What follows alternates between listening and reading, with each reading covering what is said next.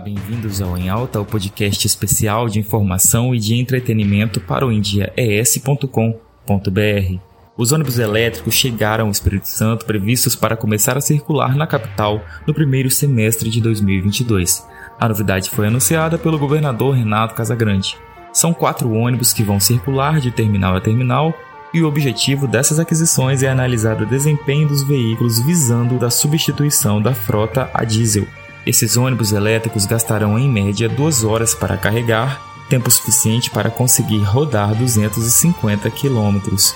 A recarga será feita nas garagens dos operadores ou estações que serão definidas pelo governo do estado em parceria com a EDP.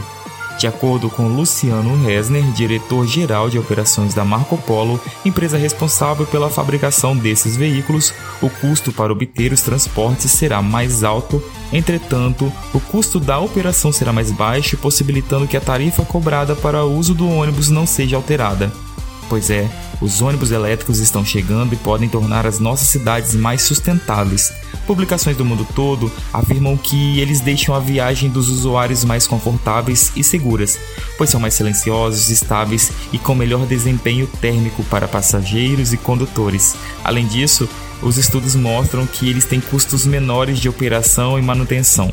O professor Paulo Henrique de Melo Santana, do Centro de Engenharia, Modelagem e Ciências Sociais Aplicadas da Universidade Federal do ABC de São Paulo, explica que os benefícios da utilização dos ônibus elétricos em relação à poluição do meio ambiente chega a 100% quando comparados às frotas que utilizam óleo diesel como combustível. Segundo o professor, a frota elétrica não emite gases locais e de efeito estufa. Ele também diz que se considerarmos o ganho para a população, estamos trocando um ônibus que emite muito por outro que não emite nada.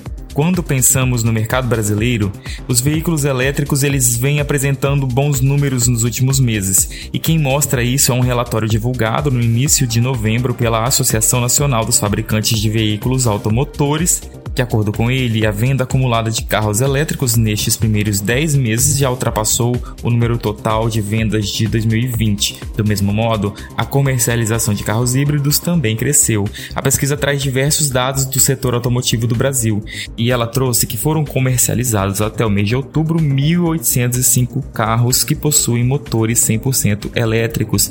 Este número foi 125,3% maior que o registrado em todo o ano passado. Durante os 12 meses de 2020, esse setor registrou apenas 801 carros vendidos. Um salto considerável, não é, pessoal? Ou seja, contando apenas esses primeiros 10 meses, já é possível dizer que o ano de 2021 será o ano com mais veículos é, automotores de passeio, mais comerciais leves, uh, vendidos na história, elétricos. Uh, isso mostra que os brasileiros já estão aderindo a essa nova tecnologia.